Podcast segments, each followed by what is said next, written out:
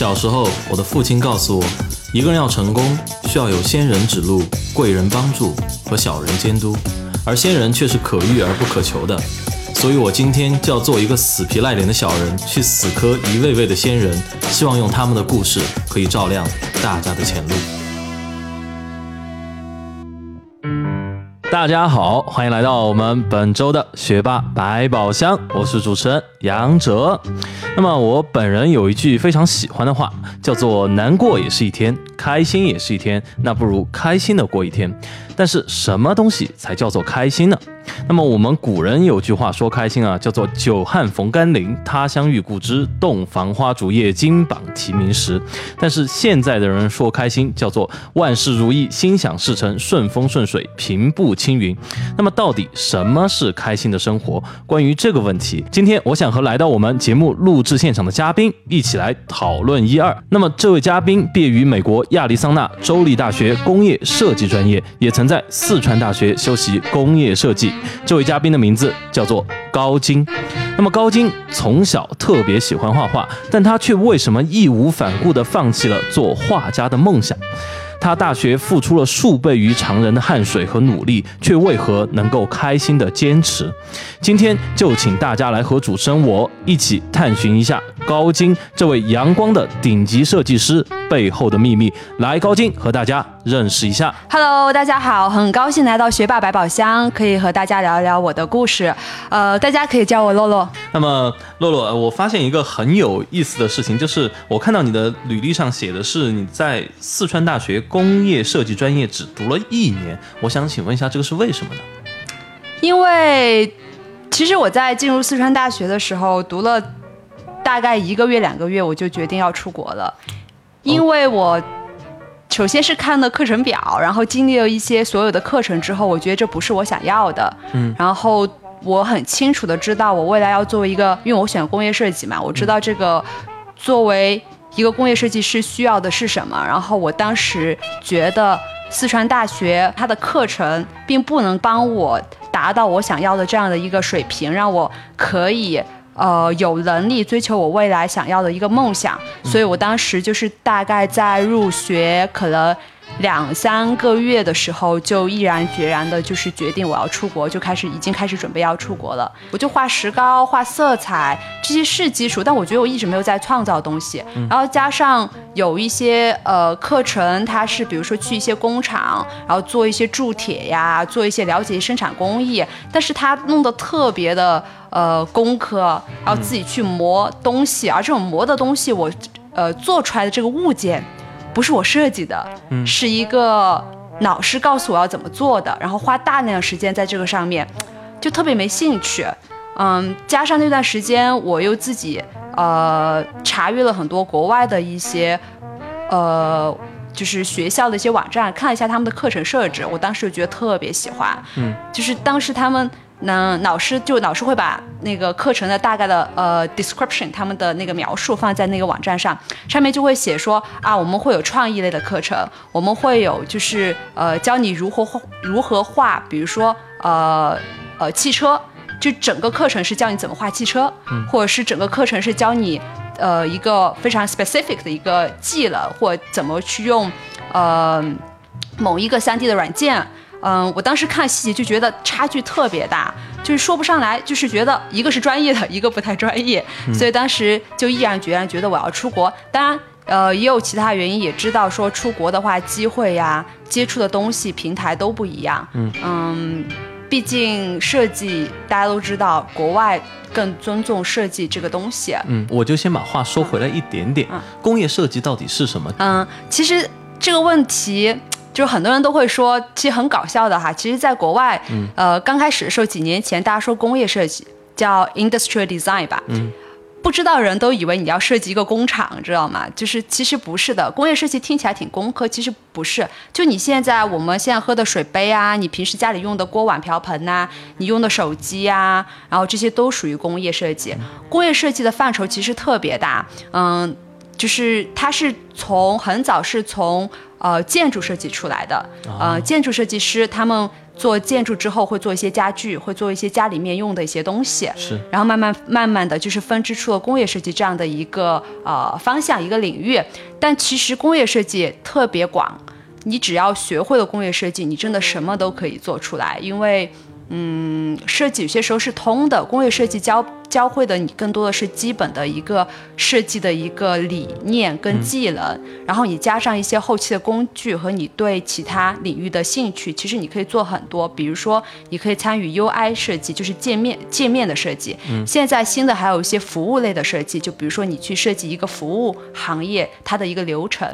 流程。对，服务流程，比如说。按摩店吧，一个新的按摩店。当你进入这个，你在定这个按摩店的时候，订的这个过程和你享受服务、享受完服务整个流程化的一个设计，嗯，就也算是用户体验的设计吧。也就不只是硬件，还包括对它不不只是硬件的东西，包括现在有很多软件的东西，呃呃，手机用的 APP 呀，呃，也是工业设计师在。毕业之后可以去发展一些方向。工业设计它其实更多是一个硬件的设计，就是身边的一些产品、消费的产品的设计，包括家居、呃消费品，你用的锅碗瓢盆这些都算，还有一些医疗的器械是都算。那么呃，我就有一个好奇啊，就是洛洛，你当时在进大学之前，你就知道自己喜欢工业设计吗？嗯。我从小就知道我要学设计，我喜欢画东西，然后父母呢从来不会呃逼着我去做一些其他的行业。OK，嗯，所以就是听从自己内心吧。我从很小的时候就知道我要学设计，只是小时候不懂吧，不清楚设计之间的区别，并不知道自己要做什么。我小时候自己还做服装设计，小时候就自己画画打板，然后还做过衣服。然后对做过衣服自己做过，然后我会觉得任何的自己想做的设计，我都会去亲手去做。嗯，然后我特别感谢，就是我父母从来不会就是叫我不要做任何自己喜欢的东西，从来不会阻止我，就是上课画画呀什么的，就是也都不会去阻止我什么的。嗯，我知道工业设计其实其实是在一个特别巧的一个情况，我一直想学设计，大大二的时候。我就不知道该学什么设计，那会儿的时候就开始思考，说大二的时候就知道要说就大学该学什么设计了，就当时会想什么建筑啊、室内啊，是。对，嗯，但是我当时其实知道我想做一些小物件的东西，都不知道那个是不是一个专业，就特别巧的是我一个室友就说他的一个哥哥当时是呃随便申请一个专业叫工业设计，然后就进去了，然后说学的特别好，嗯，所以我马上就。所以我马上就跑去查了一下，结果一查发现，哎，听起来特别像我想学的东西。我当时就立马就决定我要去学工业设计。OK，那么呃，在这个过程中，其实我发现啊，就是说。呃，都是机缘巧合要多一点，而且父母的支持也比较多一点。但是我就很好奇，就是刚刚洛洛说到，你说在小时候很早你就知道学设计，哎，我们那个时候都是小屁孩儿，什么都不懂，天天就知道玩泥巴，怎么会知道我以后要学什么？嗯，也不是说谁影响了我，因为我父母都不是学设计，也不是学画画的，也不是艺术的一个家庭出身。OK，嗯，然后我觉得应该算是，真的是很大一部分是。我被长养的吧，被长养。对，父母不怎么去呃干涉我自己喜的喜好。我喜欢，其实我除了设计，我也蛮喜欢运动的，各种极限运动啊什么的，我都还蛮喜欢的。我父母不会去阻止我很多东西。我其实刚开始是想过要当画家的，因为我喜欢画画嘛。画画为什么呢？就是。嗯，小时候看很多漫画呀，所以就喜欢跟着画。画的时候发现我模仿能力特别强，所以自己就会感觉到我比别人可能要画的更好一点，然后心里就有一种小小的优越感，就是每次画的更好就暗自窃喜。然后慢慢慢的这样的兴趣就开始一层一层的，就是被呃 build up 被建立起来。我觉得有可能有一定，现在过来看，觉得这是有一定的原因。我就觉得可能我我自己给自己的。暗示就是我可能在画画这方面比其他的小孩要强一点，是。然后当时想要当画家，但是我也发现了一些，当我真正跟一些呃同样和我有天分的人在一起的时候，也会被打击一段时间，发现有比我更强、更会画画的人存在。嗯，但小时候我觉得那种呃很。很细的那些心理，现在想起来觉得可能都会有很大的影响，但当时可能就是觉得，哇，我可能也不能当画家，因为别人那么强。是，嗯，然后嗯，后来是发现，我除了画画，我自己能意识到，我除了画画，我特别喜欢去创造一个东西，而且我喜欢去去发现身边一些问题。嗯，就是我当我发现身边某一个问题的时候，我特别想去解决它，不管是嗯，通过设计的方法还是什么样的方法，我喜欢去想这些解决的办法。能举个例子吗？举个例子吧，当时我记得小时候非典的时候，是对非典的时候，那会儿就是呃，就是弄的，就是大家人心惶惶啊，怎么怎么样，用口罩就会说防止非典，但很多人，我记得当时大家就觉得那东西不相信，不相信口罩可以，我就。当时我就想，我一定要让大家相信，就做了一个，就真真的是自发的，我自己就做了一个小的一个展示。那个展示就相当于，嗯，它是个装，现在算是一个小的装置艺术吧，就特别小，但它就是有一个很直观的一个呃感觉，把一个口罩跟所有的就口罩另一边完全是脏的，然后另外一边就内内侧就完全是干净的，然后来展现其实口罩可以去隔离。呃，这个东西，然后把这个东西做成了一个小的艺术品，然后展现给大家看。嗯，然后当时学校身边的朋友都会抱怨说校服不好看嘛。对。我当时就收集了很多大家的想法，做了画了一整套校服的设计，然后给学校，然后学校也蛮喜欢的。嗯，然后但是学校没有采用，估计是可能因为太太潮了吧。还有一个原因就是你要要什么生活？我觉得，嗯。就是小孩不叫小孩吧，就其实就算是小学生或初中生，也可以开始想一想你未来想要什么样的生活。你当时有想吗？有啊，我当时很清楚告诉我父母，就说我不想要坐办公室，因为我知道我是一个很需要放长养的人，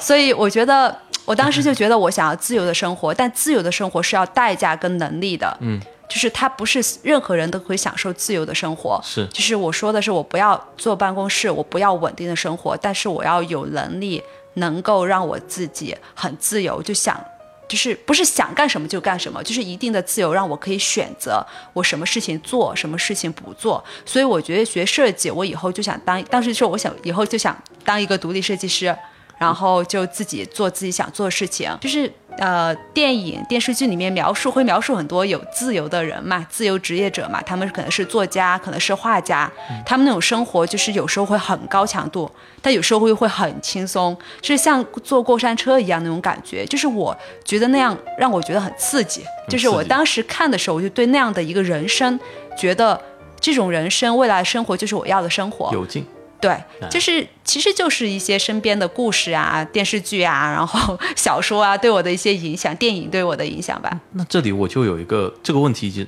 就在我脑袋里徘徊了五分钟，是什么问题呢？说到你说你这个父母还是挺长养你的，这个时候开始，这个问题就已经形成了，就是你做这些事情，包括就说你说你今后不要坐办公室，你说你想学设计，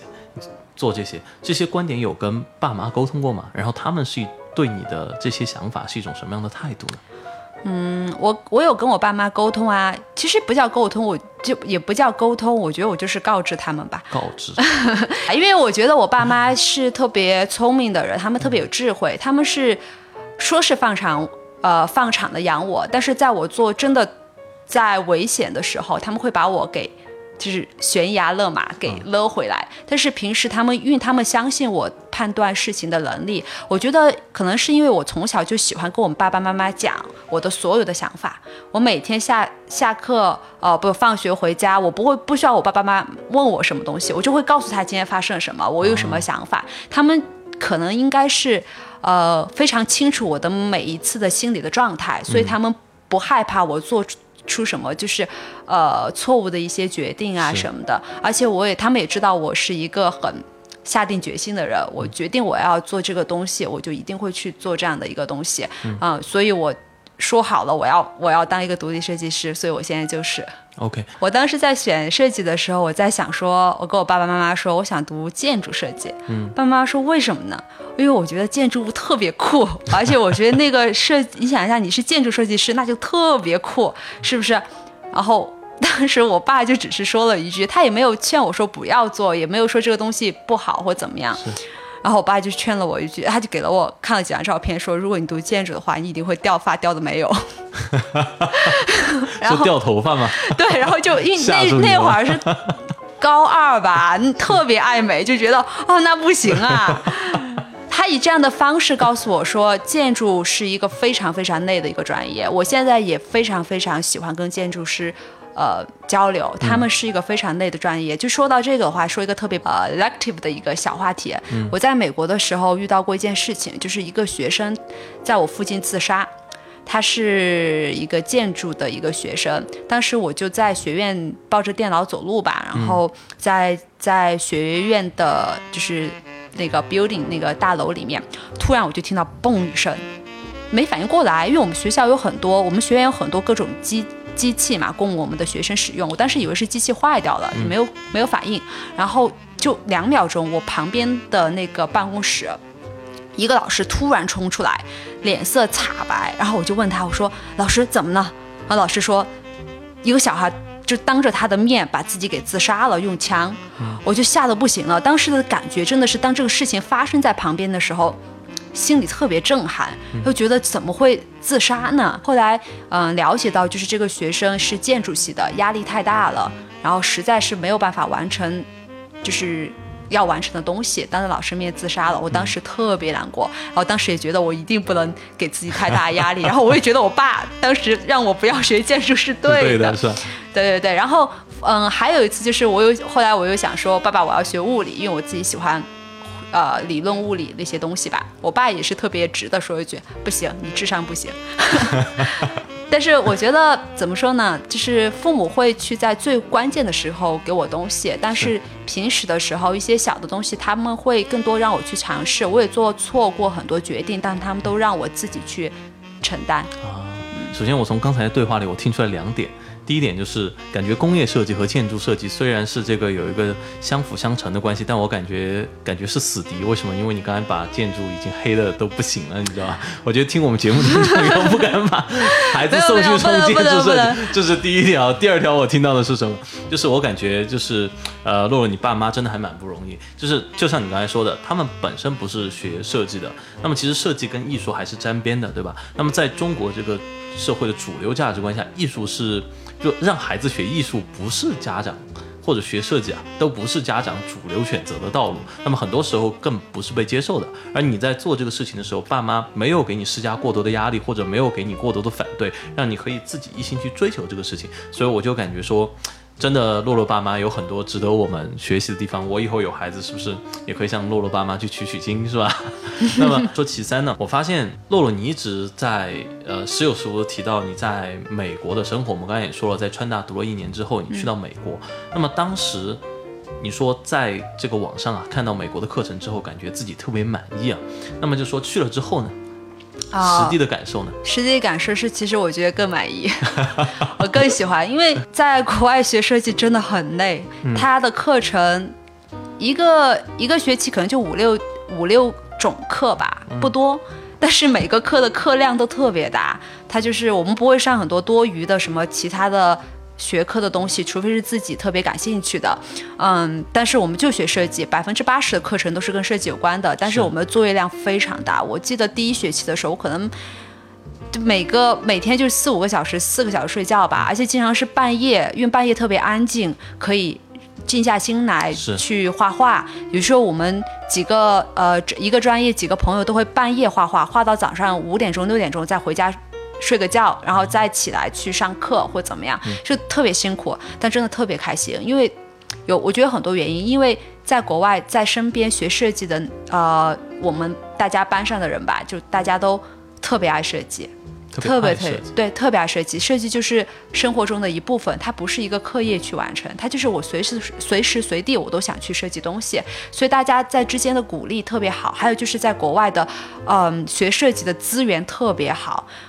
嗯，特别是工业设计，比如说工业设计，它不是一个平面的东西，你用用个电脑就 OK 的，是它需要你手工做很多东西，嗯，所有的材料、各种塑料、各种胶水、各种东西，在国外会有很多很多地方让你买到，没有什么东西是手工做不出来的。只要你能想得到，你手工都一定可以做得出来。嗯 啊，然后大家都可能都比较了解，国外人喜欢自己粉刷墙啊，自己拼凑很多东西啊，是是是这就是一个习惯。所有东西都是动手的，这些资源、这些东西都对我们的帮助非常的大，然后让我在国外的这个整个学习中，我是非常开心的。大家好，这里是学霸百宝箱。大家如果想更及时的收到我们节目的信息，请关注我们的微信公众号“露露小讲堂”。那么关注的方式有以下两种：首先，微信端口进入的听众可以长按屏幕下方的二维码，点击识别，再点击关注就可以了。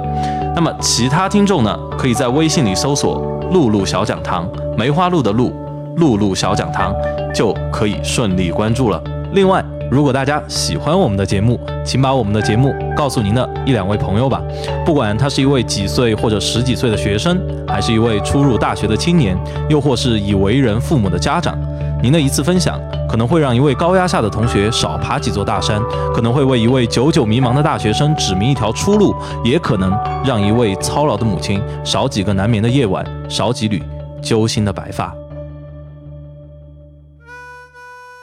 那么，我觉得我们这里有必要深入的聊一下，在这个过程中，就说你有没有回过来对比一下，就是当时在中国的一个教育环境，然后中间的差异，你有自己对比过，有反思过吗？嗯，怎么说呢？我觉得都不需要对比，就完全就是不一样的，没什么可比性。因为在国内更多的是大家自己做自己的项目，完成老师的作业，然后老师的，嗯，老师的就是评语是最重要的，这个嗯分数是最重要的，对不对？嗯，在国外完全就不是这样。我我先我举一个实在的例子吧。我去国外上一个老师的 studio 的课，studio 就是那种，嗯，你可能一节课四五个小时，可能甚至一天，但是你就在那儿做自己的东西，老师对你进行一些指导，嗯。然后那个老师在上第一节课之前，他就把我找到他办公室跟我聊，他说，嗯，我想跟你呃讲一件事情，就是在我们这里，我们就是他说，就是我们作为老师是服务你们的，你们是 boss，我们的评语有时候没那么重要，重要是你要做什么，我们帮你去完成，所以你不要依赖我。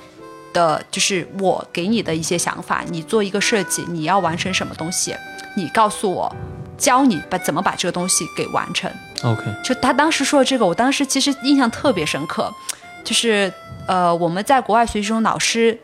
更多是教我们方法，然后真的是帮我们把我们要做的东西做完。就当时我做了一个特别稀奇古怪的一个设计，就是一个呃小花盆，它外面有一应该有一个很呃很高科技的一个材料，是很薄的一个材料，但它可以亮灯，灯的颜色还可以变。这种东西应该是挺科幻的吧？是然后我就跟老师讲，然后说你要找到这个材料。我说那好，我去找。但我找了很久都没找到，但老师就跟我一起找，帮我找到了。嗯，然后还最后是一款什么材料？它是一款特别 特别神奇，它是一种荧光，它是现在应该这个材料还没有普及，因为呃成本太高了。它是一种荧特殊的一个荧光，它薄的就像一一张纸一样。一，张纸，但是你只要它的纸的边缘有一个通电的地方，只要你一通电，它就会亮灯。整整整张纸就会亮，而且这个亮的这张纸它是可以折叠弯曲的，这么厉害，嗯，特别棒。然后这个老师不仅帮我找到，因为这个东西成本特别高，那老师还以学校的名义帮我去要了一张，帮我把作业给做出来了，嗯。感觉就特别开心，每一个东西都是有可能去实现的，老师也不会多过多的去评价跟干预我的这个设计的创意到底对还是不对，因为设计跟创意没有对跟不对的，是嗯所以我就觉得特别开心，那种压力是，其实那种压力是是开心的压力，不是那种想要去完成一个就是成绩的压力，嗯，就反而是这样，就是学得很开心。我最后就是还 GPA 蛮高的毕业的，GPA 还蛮高的，嗯，满我是满分 GPA 毕业的，就 straight A student 对，啊，这个还蛮厉害的，就膜拜学霸，而且我还加修了就是天文学跟心理学的课，也是还加修了天文学啊和心理学，天文学跟心理学都是满分。还嫌自己不够累，挺喜欢的啊，就是 我觉得设计是一个是要，嗯、会设计会一些技能吧，嗯，还有一个是你要对特别要对生活的热爱跟对这个世界的好奇。我是觉得对是作为一个设计师最基本的一个素养。如果你对这个世界没有好奇，对生活没有热爱，我我会觉得你不要当设计师了。就是你没有办法发掘发掘身边的美的话，你为什么要当设计师？其实我觉得这一点适用在所有的行业。所以是这样的，就说我从刚刚洛洛的话里啊，听出就说，在这个啊、我们中国的这样一个学艺术设计的环境中，大多数时候是不是为了就是给老师完成一个任务？嗯我觉得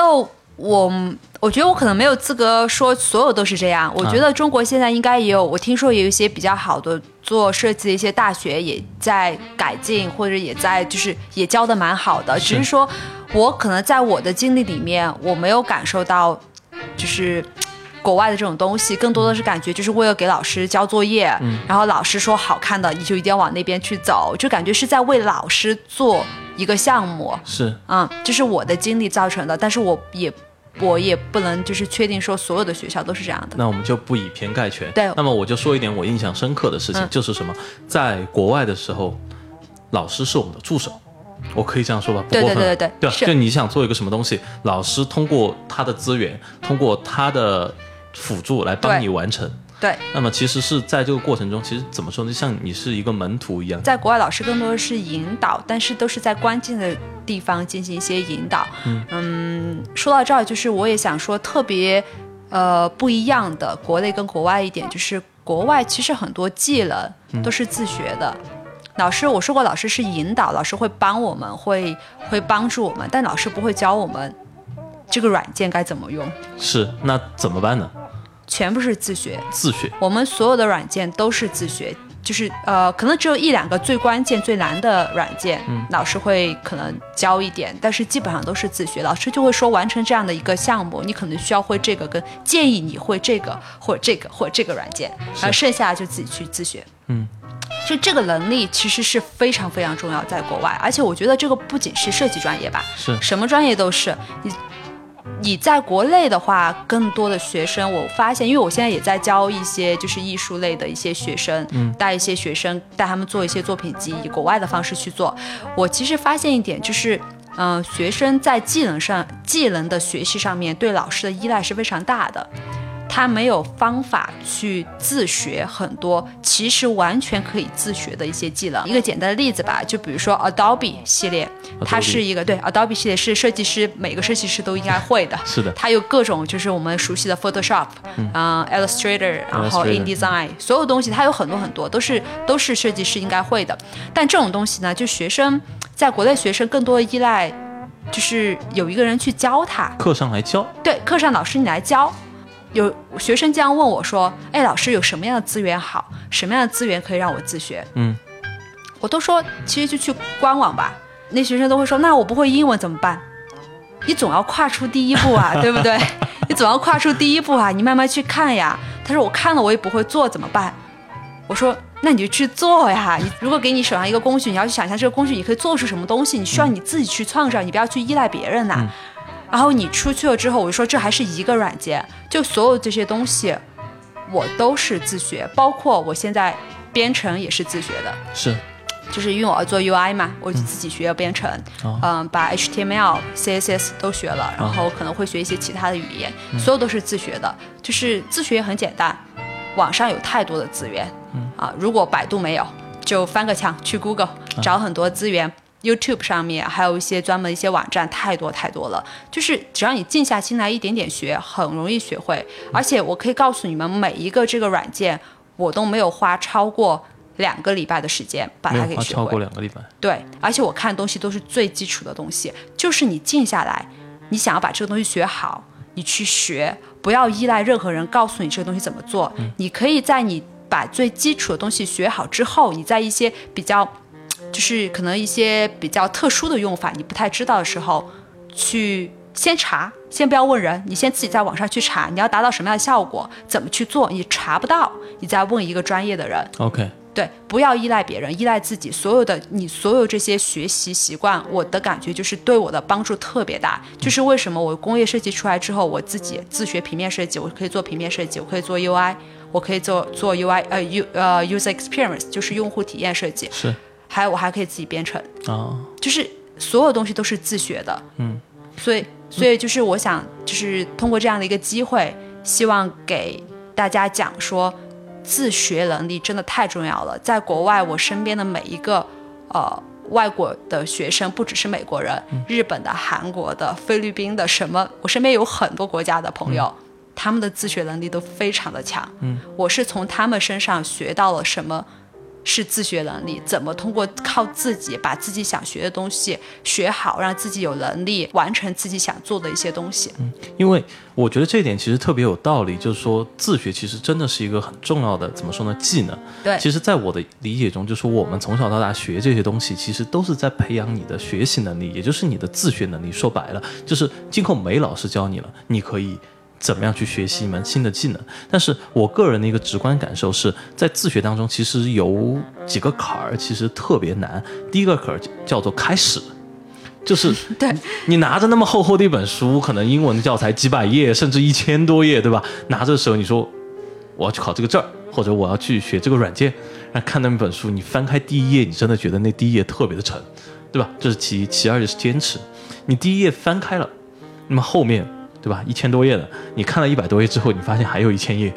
对吧？然后心里就那种恐惧感就油然而生。特别是有什么难题卡住了的时候，可能就真的也就进行不下去了。那么，不知道洛洛你在学习的过程中有没有遇到过这种问题呢？有啊，遇到过啊。我觉得我有办法的。第一就是给自己一个项目，给自己一个项目是什么意思？当你跟我说这样的问题发生过，发生在我我。工作之后，就我进入社会之后，嗯，不像在学校里面就觉得学东西一切来的那么自然，就觉得自己在都进入社会状态下，你还要去学一个东西的时候，这个时候其实最难跨出一步的时候，我就发现，在学校的时候都是老师要给你一个项目，这项目必须有有个 due day 吧，就是你你你一个月必须得做出来，你不会这个软件你又做不出来，所以就逼着你必须在前一两个星期把这个软件学会，后后两个星期来来把这个作业给做出来。是。所以现在我就会有一个，呃，就是有就是一个办法，就是给自己一个项目。这个项目可以是我找客户要的一个项目，呃，就是最好是找客户要，因为我被配啊，我有钱呐，这样压力会更大呀，我才会更努力去学这个软件。客户付钱，对，让我让你去学一个技能，对，大概这个意思。对，嗯，还有就是给自己一个项目，认真的给自己一个项目。这个项目可以是帮朋友。呃，做一个，比如说你帮朋友做一个网站，你答应他，你什么时候要做出来？对我，我们公司需要一个网站，你要不学个什么技能？我网站已经学会了，我网站已经学会了。你们还有没有什么需要其他需要学的？哦不，其他需要的，我可以，我可以那个考虑一下。这个我们下来私下商量一下。私下说，私下说，我觉得这个不要浪费这个时间。私下说，就是你可以给自己一些真正的项目，然后去逼自己，因为人有时候是需要去逼的。嗯，这是我觉得这是一个我觉得最有用的方法。我没有找到第二个方法。还有一个东西，一个点就是我。觉得我能够完成这些，有一个东西是，我对设计有一个 passion，我对